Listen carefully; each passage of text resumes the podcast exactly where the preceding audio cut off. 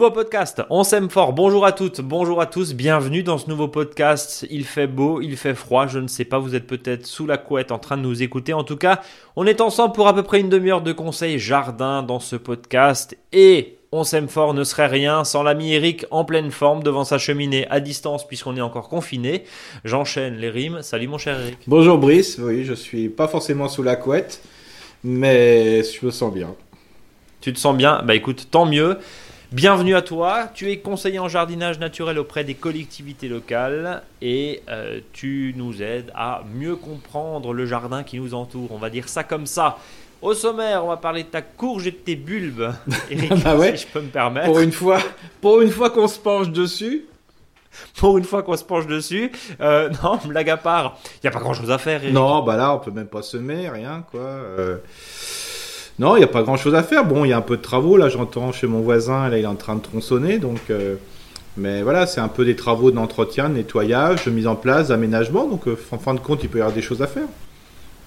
Donc en gros, l'idée, c'est surtout de s'occuper un petit peu, éventuellement un petit peu des haies, un petit peu de nettoyer un petit peu ce qui dépasse, les, plantes séchées encore, et puis euh, ben il y a rien à semer, ça on vient de le dire il y a un instant, travailler un peu le sol, en fait tout ce qu'on s'est dit déjà depuis 15 jours, 3 semaines. D'ailleurs, vous qui nous écoutez, rendez-vous sur notre blog monjardinbio.com/blog et vous retrouvez tous les précieux conseils puisqu'on a parlé la semaine dernière, notamment euh, des euh, plantations d'arbres fruitiers, on a parlé des plantations de haies, donc on va pas se redire tout ce qu'on s'est dit depuis, euh, depuis 15 jours. Vous pouvez réécouter ces précédents podcasts pour vous faire une idée de comment qu'on fait. Alors, je le disais, on va parler de ta courge, on va parler du bulbe.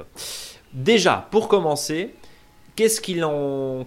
faut faire dans l'espace soupe de courge? Alors, je parle de soupe de courge. Il faut juste que tu nous précises pourquoi tu appelles ça l'espace soupe de courge. Alors, logiquement, sur l'aménagement du potager, pour faciliter les histoires d'association et de rotation, et de voir un petit peu plus clair ce qu'il faut faire, parce que des fois c'est très compliqué quand on, ouvre un, ouvrage sur le jardin, parce que euh, on se demande comment on va y arriver, parce que on peut mettre ça avec ça, on peut pas mettre ça avec ça, bon c'est un peu compliqué, donc ce que je propose aux auditeurs, c'est de pouvoir travailler autour de ce qu'on appelle le jardin gastronomique, et notamment en mettant ces quatre euh, espaces en avant. Alors le premier c'est le ratatouille, avec tout ce qui est tomates, aubergines, courgettes, euh, poivrons, piments. Et puis on peut y rajouter l'ail, l'oignon, l'échalote. Le deuxième, c'est le poté, avec tout ce qui est céleri, poireaux, euh, tout ce qui est euh, carottes, panais, bon, tout ce qui constitue vraiment la, potée. Le troisième, c'est le plat gros volume, avec euh, les haricots verts d'un rame, les pommes de terre, euh, tout ce qui est aussi petits pois, pois, voilà, tout ce qui peut produire en grosse quantité en une seule fois. Et puis enfin, ce qu'on appelle le soupe de courge. Voilà, on va plutôt mettre ce qu'on appelle les courges coureuses, comme les potirons, les potimarrons. Euh, tout ce qui est aussi euh, ce qu'on aime bien en ce moment, la butternut, la longue de Nice. Donc voilà, c'est vraiment les courges coureuses qui prennent beaucoup, beaucoup, beaucoup, beaucoup de place. Et pour ça que je préfère euh, travailler des fois autour de cet espace dans un lieu qui est un petit peu différent du potager, parce qu'on sait très bien que quand on laisse des courges euh, s'égarer dans son jardin, au mois d'août, euh, souvent il n'y a que des courges, on retrouve plus ses carottes, ses poireaux et compagnie. Eric, et la bonne nouvelle, c'est que cet espace soupe de courge, eh ben justement, on n'y fait rien. Non, bah ça c'est vraiment. Alors, justement, explique-nous l'éloge de la paresse selon Eric. Alors- ça veut dire quoi Alors, faut savoir que dès qu'on va travailler sur ce qu'on appelle le légume fruit, alors ça conseille aussi le jardin ratatouille, hein, euh, mais alors, encore mieux le jardin soupe de courge. Le principe, c'est qu'on va commencer à aller dans ce jardin pour planter, en réalité, le mois de mai, début juin. C'est-à-dire qu'une fois qu'on aura euh, soit préparé ses plants, c'est-à-dire semis fin mars, début avril, dans des godets, dans un endroit un peu chaud de la maison, puis après, peut-être sous un petit tunnel ou sous serre, euh, il faudra repiquer euh, les courges avec deux fausses feuilles et surtout deux fausses feuilles plus deux vraies feuilles. Euh, on le fera entre euh, voilà euh, à peu près au début mai jusqu'à début juin. Bah, pendant ce temps-là, bah, qu'est-ce qu'on fait dans cette parcelle? On accumule que des déchets organiques. Parce que à la plantation, qu'est-ce qu'on fera? On fera simplement un trou, on mettra du compost la première année et puis on mettra le plan. Mais sinon, à part ça, on ne fait rien. C'est-à-dire que un potiron, ça se plante tous les 2 mètres. Il faut savoir, il faudra faire que un trou tous les 2 mètres. Euh, Eric, tu peux nous expliquer l'intérêt du coup de transformer cette parcelle, cette planche euh, de l'espace soupe de courge en un espèce de compost, j'allais dire à ciel ouvert, mais sans que ce soit péjoratif évidemment, parce que j'imagine que tu nous vas nous dire, bah on met une, couche de feuilles mortes comme ça, ni vu ni connu, on voit rien et, on cache, on cache ça pour les voisins, même si en même temps on fait ce qu'on veut dans son jardin. Mais euh, c'est l'idée. Euh, mais quelle est la cohérence du coup de rapporter de la matière organique fraîche qui va se décomposer, alors qu'ensuite tu vas faire des trous pour remettre encore du compost dans les trous où tu vas mettre tes courges, tes courgettes et tes courges coureuses? Alors, il faut savoir que la courge a besoin de beaucoup d'eau. D'ailleurs, les professionnels ou ceux qui essaient, qui essayent de jouer avec des records, hein, c'est-à-dire avoir la plus grosse courge. Euh, faut compter. Tu connais euh, Ça, euh, oui, bon. Ça, ça, te connaît. Oui, on va dire ça. Hein. avoir la plus grosse courge. Ça, c'est impeccable. C'est le côté testostérone. il faut savoir qu'il faut compter presque 20 litres d'eau tous les deux jours. Donc, l'idéal pour le jardinier ou la jardinière amatrice, c'est de, de, pouvoir faire un espace qui est capable d'emmagasiner de l'eau voilà, pendant tout l'hiver et l'automne-hiver. Puis après, dès qu'il y a un peu de pluie, ben, de pouvoir récupérer comme une éponge. Donc il faut vraiment changer la fertilité du sol et avoir un sol qui est très riche en matière organique, c'est-à-dire pas simplement au-dessus, mais un petit peu dans les 20 ou 30 cm du sol.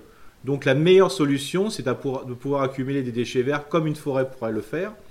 Et à ce moment-là, ben, c'est pour ça que ce qu'on nous propose, c'est de déposer des déchets verts de tous les espaces du jardin aussi bien des feuilles mortes, alors ça, ça sera plutôt le côté luxe à la fin, comme euh, tu le disais, pour euh, un petit peu aménager l'ensemble et paraître joli, mais par contre, tout ce qui est taille de haies, euh, voilà, par exemple les haies de Troène ou les, branches des, arbustes à floraison estivale, comme le Budgleia par exemple, bah ça, tout ça, vous pouvez le prébroyer ou cisailler en petits morceaux, le mettre en tas, ça peut être aussi le foin suite euh, aux fauches des prairies fleuries ou des prairies de fauche. Ça peut être aussi tous les fruits pourris euh, qu'on a des fois à la cave quand on commence à trier des pommes, parce que là c'est le bon moment pour trier les pommes qu'on a déjà remisées depuis un mois, un mois et demi.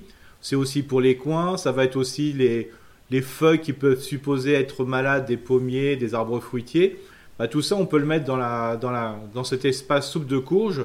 Et plus on va en mettre, plus d'année en année, la fertilité du sol va s'améliorer et voire même à un moment, on n'aura pas besoin, quand on va faire le petit trou dans le, sol, un petit trou quand même de 30 sur 30, et on va repiquer euh, le plant de courge, on n'aura même plus besoin de mettre du compost parce que tout simplement, le sol sera tellement riche en matière organique et capable de garder de l'eau qu'on sera prêt pour faire euh, le moins de boulot possible.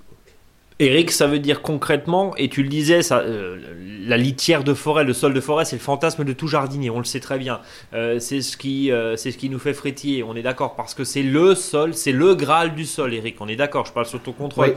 Par contre, là, ce que tu nous dis, c'est vraiment, bah, qui dit humus, qui dit sol riche en humus, dit sol qui retient l'eau. C'est ça. Parce que, et tu as enlevé une, une, une grande idée reçue, euh, la courge, on la met pas au fond d'un jardin et on la laisse pendant, euh, pendant 4 mois, 5 mois pousser sans une goutte d'eau. C'est essentiel de mettre de l'eau. Alors pour les courgettes, on le savait. Par contre, c'est vrai que pour les petits ronds, petits marrons, on se dit ouais, bon bah c'est bon, ça va faire son ça va faire son bonhomme de chemin. Et en fait, non, tu nous dis, il faut de l'eau. Oui. Alors des fois, ça marche très bien au fond du jardin. Pourquoi? Parce que tout simplement, le jardinier ou la jardinière, qu'est-ce qu'elle met au fond du jardin? Bah tous les déchets. Ouais, les déchets ah bah voilà, donc en gros, t'es dit sur le tas de compost, mais c'est exactement ce que j'allais te dire. Tu, lis dans mes pensées, c'est-à-dire que sur des tas de compost, quand t'as une courge qui se développe, en fait, bah on n'arrose jamais son tas de compost normalement. Et là, effectivement, bizarrement, ça marche. Par contre, je fais la même chose et je le plante dans mon jardin, bah, je me rends compte que les, les résultats sont pas les mêmes. T'as as donné la réponse. parce que ton compost, il y a de l'humidité. C'est ça. Parce qu'il faut savoir que globalement, un tas, un tas de matière organique,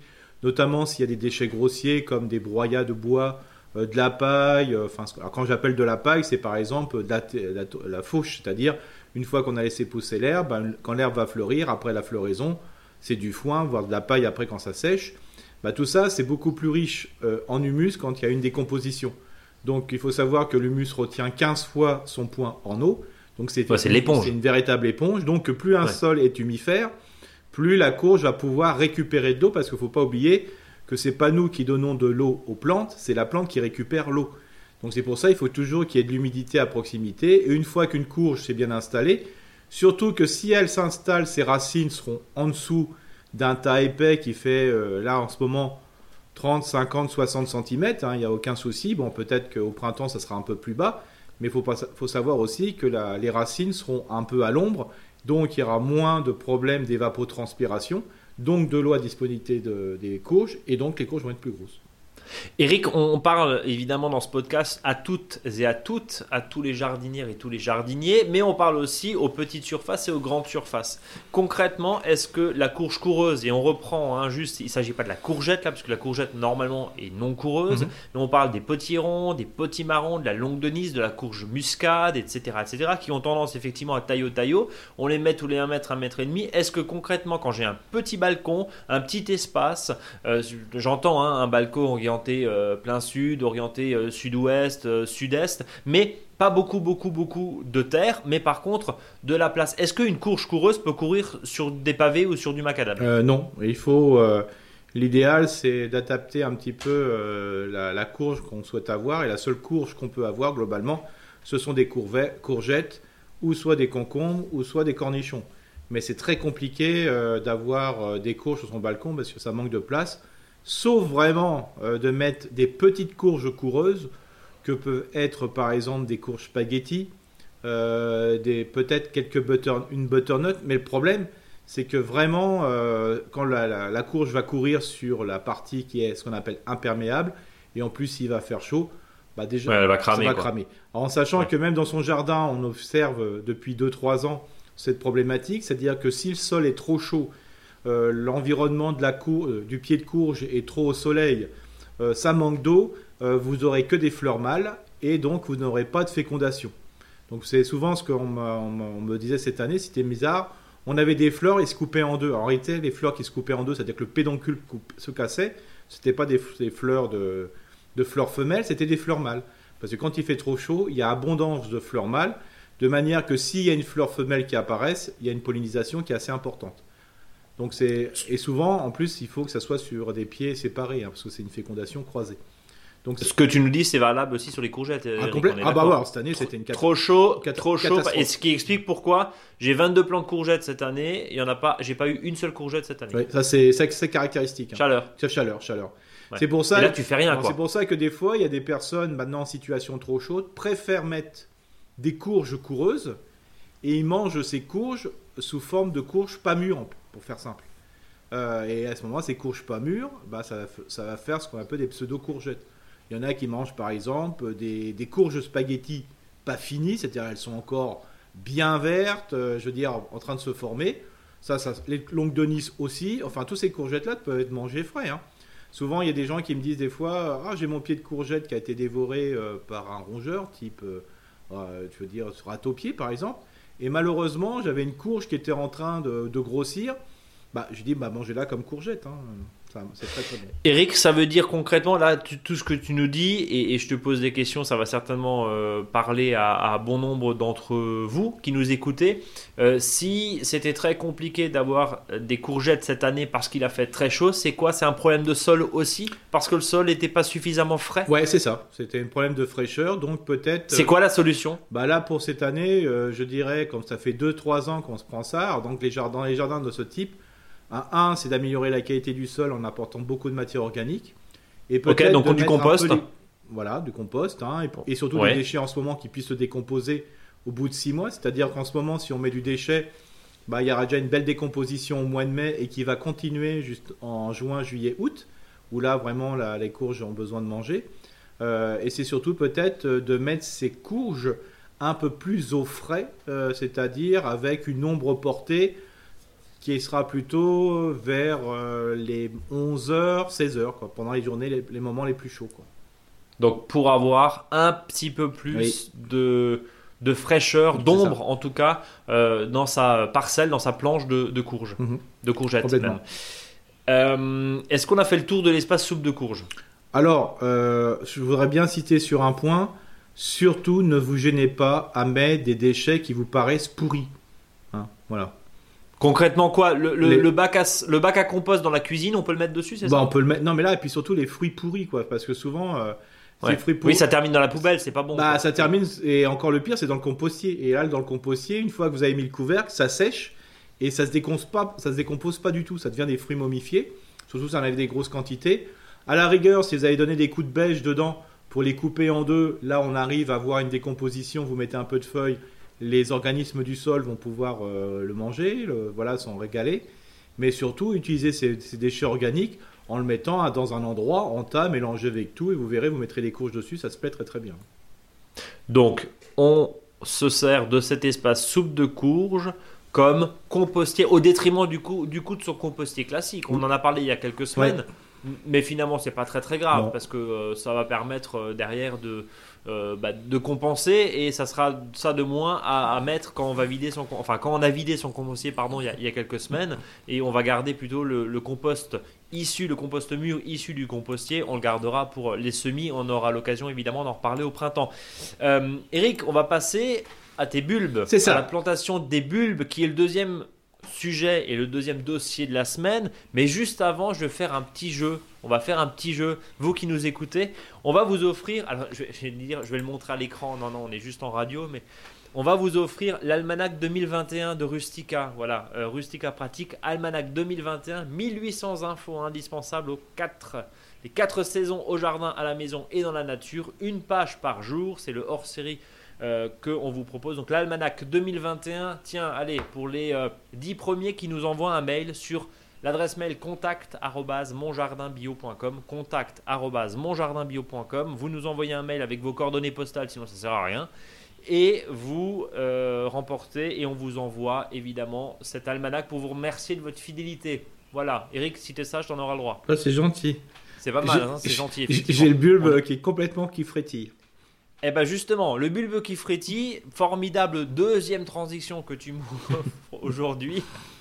concrètement, les bulbes, c'est la saison Oui, bien sûr, euh, qu'on appelle bien les bulbes de printemps. C'est-à-dire euh, la fameuse tulipe, les crocus, les personnages, euh, les jonquilles, tout ça, tous ces plantes-là. là, c'est le bon moment de les planter. On a encore une, peut-être, une petite dizaine de jours. Hein, donc même après le 15, hein, euh, si votre jardin est beaucoup plus loin, c'est le, moment de le faire. Euh, en sachant aussi que là, chez les professionnels, vous pouvez en avoir euh, en bonne quantité, surtout que là, il y a souvent des promotions, par exemple sur les tulipes, pour acheter des, voilà, des gros sacs de, tulipes. Ah oui, j'oubliais sur les tulipes. les plus simples, c'est les jaunes et les rouges. Hein. Là, vous êtes sûr que ça pousse, parce que des fois, il y en a qui me font la remarque, ils disent oui, on a mis des tulipes un peu spéciales et euh, ça pousse pas comme on le souhaitait. si vous voulez vraiment avoir de la tulipe et si vous n'êtes pas un grand spécialiste de la tulipe, euh, les jaunes et les rouges, euh, c'est vraiment ce, qui est le, ce qui est le plus simple à avoir et ils reviennent souvent tous les ans. Comme ça, vous êtes tranquille d'avoir toujours des parterres de, tulipes. Hein. Donc, ah. bien sûr, tout ce qui est les bulbes d'été, hein, ce qu'on appelle les glaïeuls et compagnie, là, là, ça ne marche pas. Il hein. faudra attendre le printemps pour les, les planter.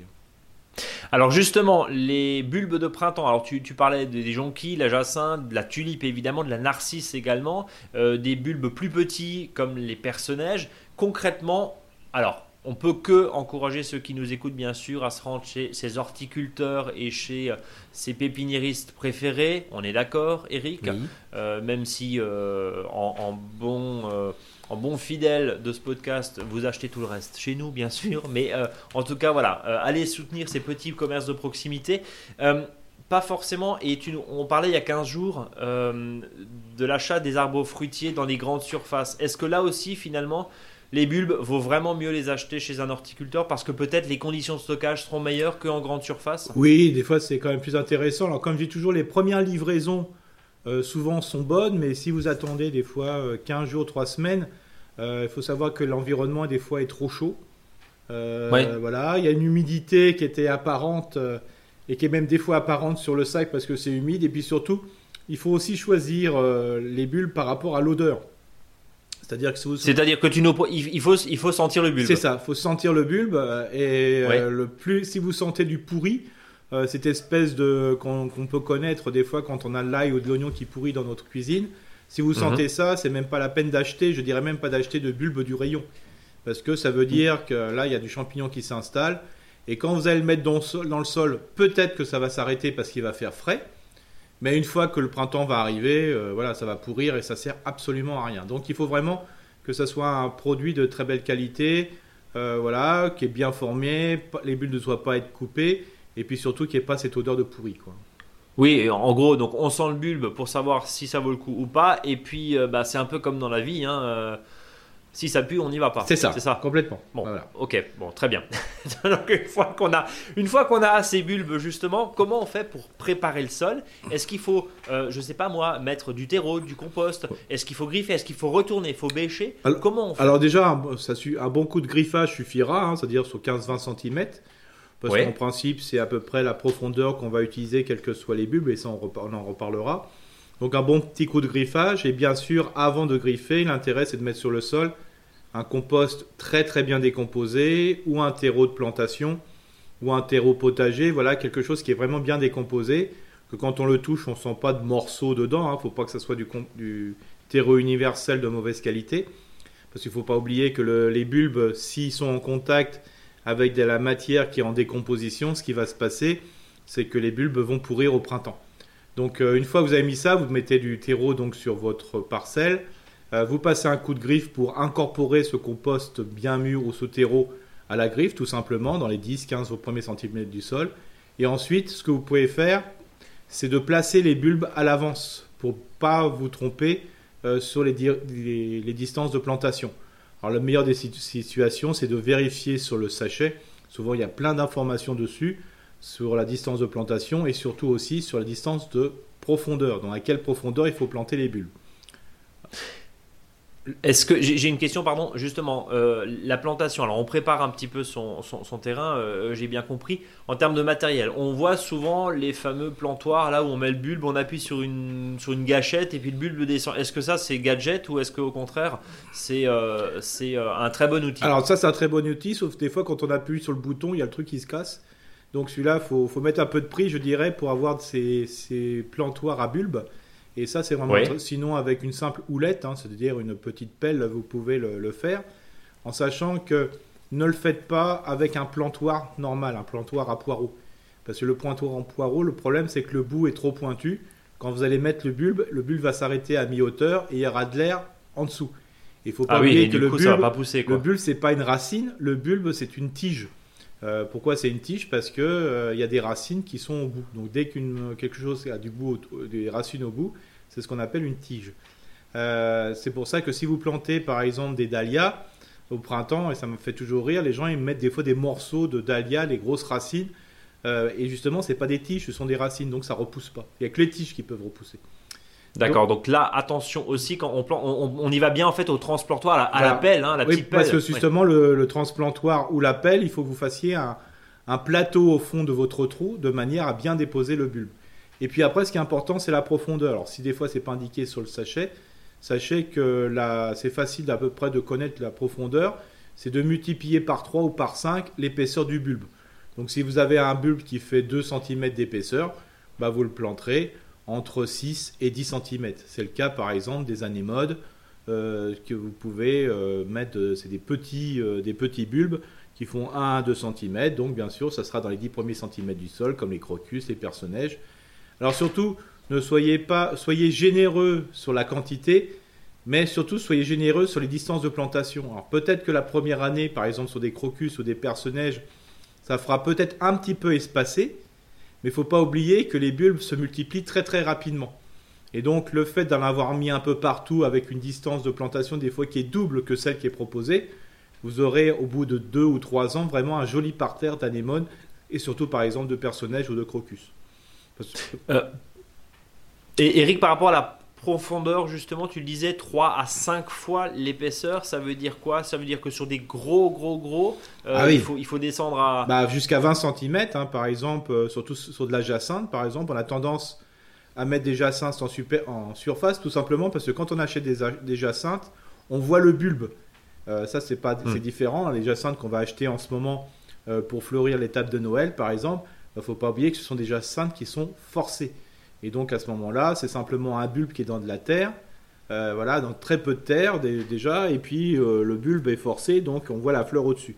Mais quand vous le mettez vous en pleine terre, il faut qu'il soit vraiment bien profond. Hein. Donc ça veut dire qu'il faut le mettre jusqu'à 20 cm. Et si le bulbe est trop trop gros, eh ben il faut consulter, c'est mauvais signe. Ah ça quand tu as le bulbe qui grossit, c'est mauvais. Hein.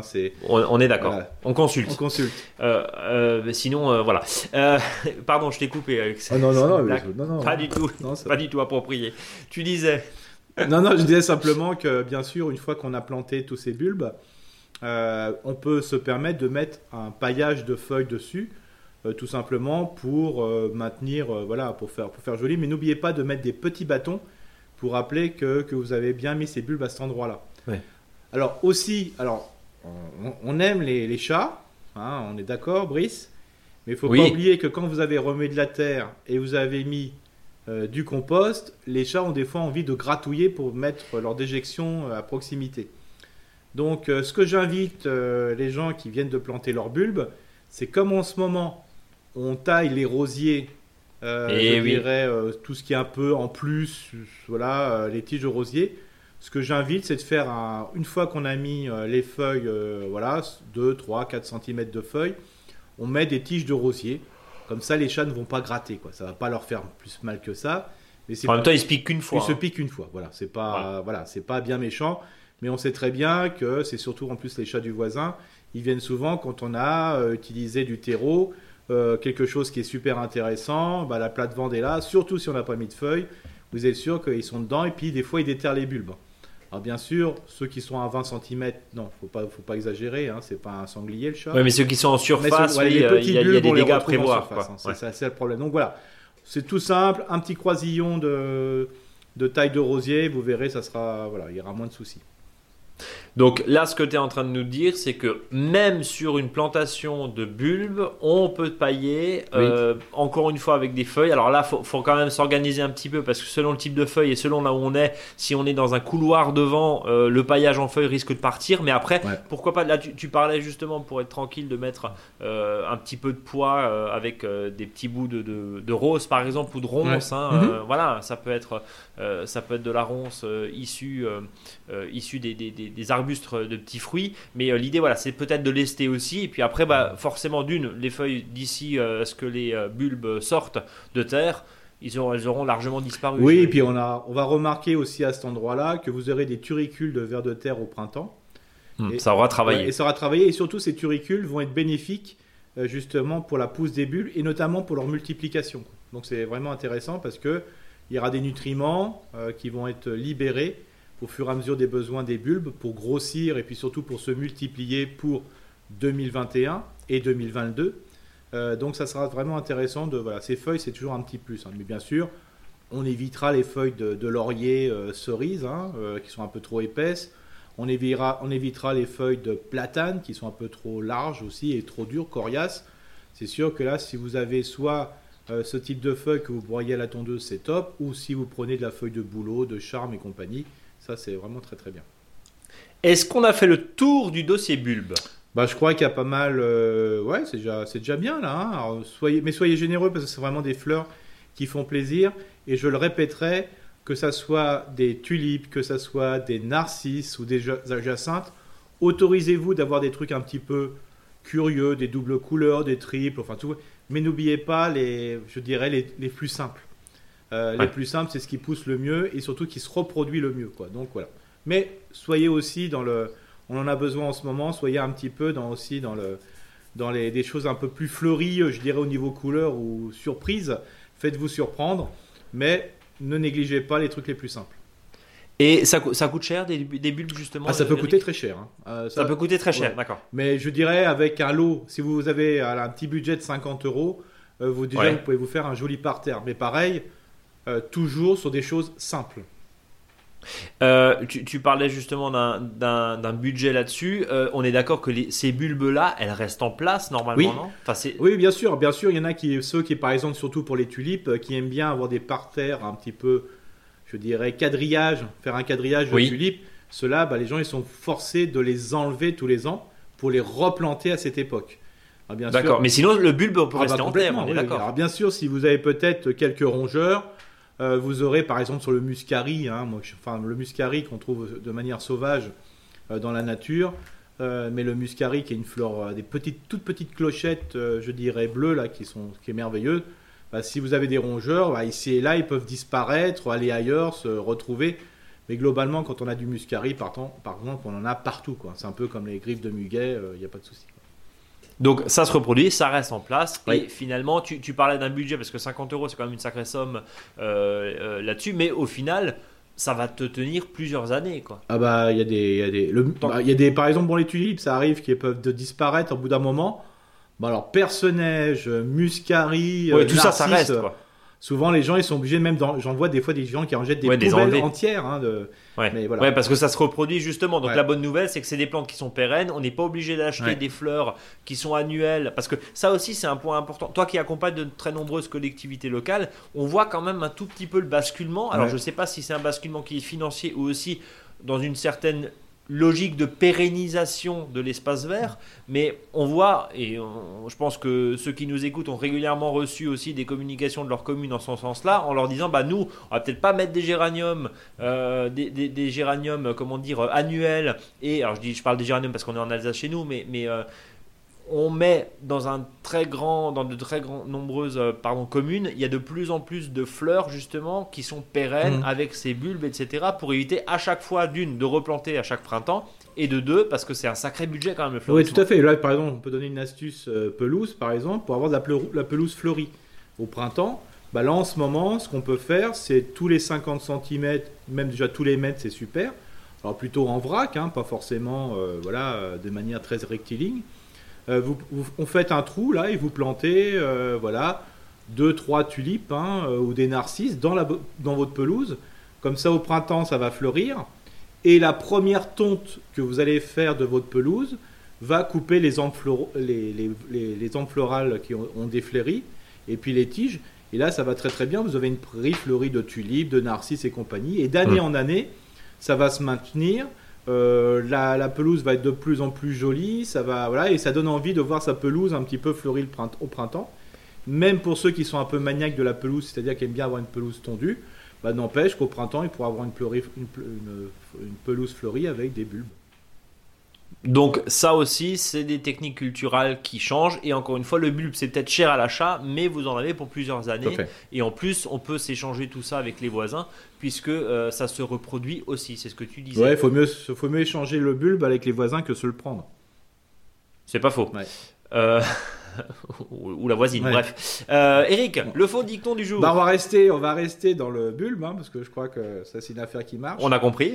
Donc, euh, Oui. le jardinier semant de la monnaie du pape préfère les bulbes pontificaux.